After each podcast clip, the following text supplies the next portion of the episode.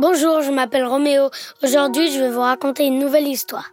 Ça s'appelle La disparition de Petit Paul. Encore une histoire est un podcast produit par Benjamin Muller et réalisé par Alexandre Ferreira.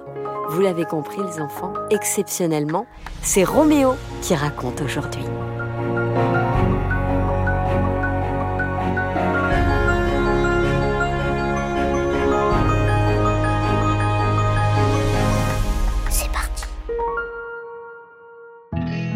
Chapitre 1 La bande de copains. Paul était un petit garçon de 7 ans. Il aimait bien jouer au foot avec ses amis. C'était un aventurier. Il aimait grimper aux arbres, courir, nager. Un peu comme tout le monde, Mais ce qu'il préférait, c'était se balader avec ses amis. Et ça tombait bien, puisque cette année-là, Paul partait en colonie de vacances à la montagne. Il connaissait déjà les quatre autres enfants qui allaient l'accompagner durant ce mois de vacances. C'était une colo un peu particulière, puisque chaque jour, il se baladait. Et la nuit, il campait. Et souvent, il dormait à la belle étoile. Paul était un petit peu petit pour ce genre de colo, mais il avait réussi à convaincre ses parents de le laisser y aller. Et quatre de ses amis étaient présents. Des amis plus âgés, ils veilleraient sur lui. Il y avait déjà Arsène qui avait 11 ans. Bonjour, Arsène. C'était le plus âgé, il était très costaud. C'était un peu le chef de la bande de copains. Il était sérieux et avait toujours de bonnes idées. Il y avait également Yasmine, elle avait 9 ans. Bonjour Elle adorait les jeux vidéo, même si évidemment pour cette colo, elle n'avait pas pu les emporter. Bah c'est un peu normal, hein. Elle était un peu dégoûtée car elle aurait aimé que ses parents lui achètent un téléphone pour la colo. Ils avaient refusé. C'est triste. Yasmine était très curieuse. Elle adorait la nature, observer les animaux et regarder les étoiles la nuit. Il y avait ensuite Lucas qui avait 10 ans. Salut. Lui était un passionné de pierres précieuses et il adorait les jolies filles. Chichi. La dernière de la bande, c'était Anaï, qui avait 10 ans également. Pardon.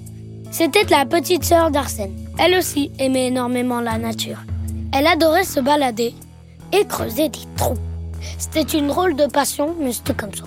Dès qu'elle pouvait, elle prenait une pelle et une pioche et elle creusait des trous.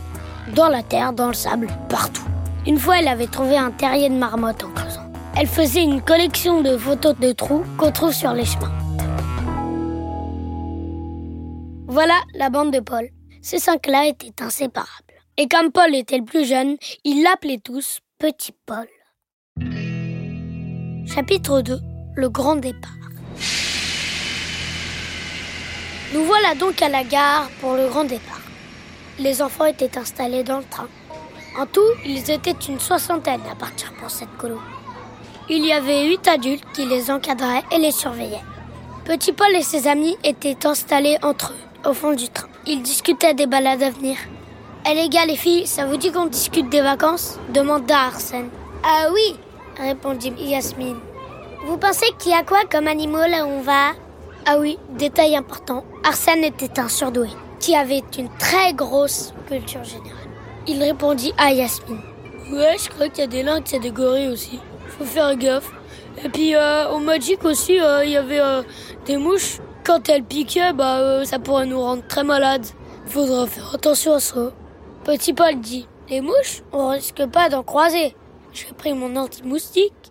Cela fit rire toute la bande. Merci, petit Paul, tu penses à tout?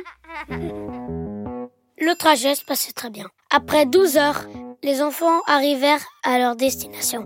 La première nuit, ils dormirent dans un hôtel, avant de commencer dès le lendemain matin par leur première randonnée. Le départ avait lieu à l'hôtel, dans une vallée splendide, au pied d'une chaîne de montagne. Le groupe se mit en marche. Petit Paul était heureux de pouvoir commencer enfin à marcher. Tous observaient les animaux. À un moment, Yasmine dit Regardez là-bas une marmotte. Lucas répondit Oh, ouais, j'ai l'impression qu'à côté il y a aussi des pierres précieuses.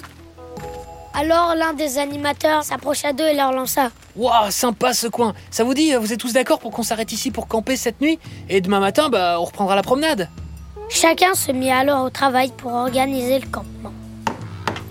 Certains installaient des tentes et les autres allaient chercher du bois pour le feu. Arsène lança.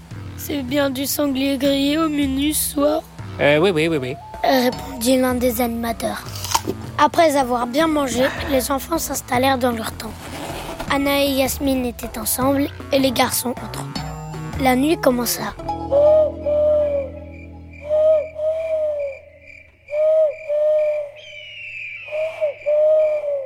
Ils dormaient. Lorsqu'Arsène entendit un bruit. Ah, au secours Tais-toi, tu vas réveiller les autres. Ah, au secours, aidez-moi Arsène regarda dans la tente. Lucas était bien là, mais pas petit Paul. Il doit être en train de faire pipi, pensa Arsène, qui sortit pour vérifier dehors. À moins qu'il soit tombé dans un trou creusé par un œil, se disait-il en rigolant intérieurement. Malheureusement, Paul n'était pas là. Il était introuvable. Il fallait se rendre à l'évidence. Petit Paul avait disparu.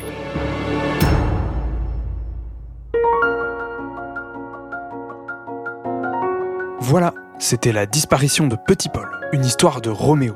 Encore une histoire est un podcast d'habitude raconté par Céline Kallmann, produit par Benjamin Muller et réalisé par Alexandre Ferreira. Vous savez que cette personne là qui vous raconte, elle a le Covid? Ah bah bon courage aussi à ceux qui ont le Covid. Hein. Bon bah et pour les symptômes, bah j'ai eu 2-3 jours de fièvre, de mal à la tête où j'étais.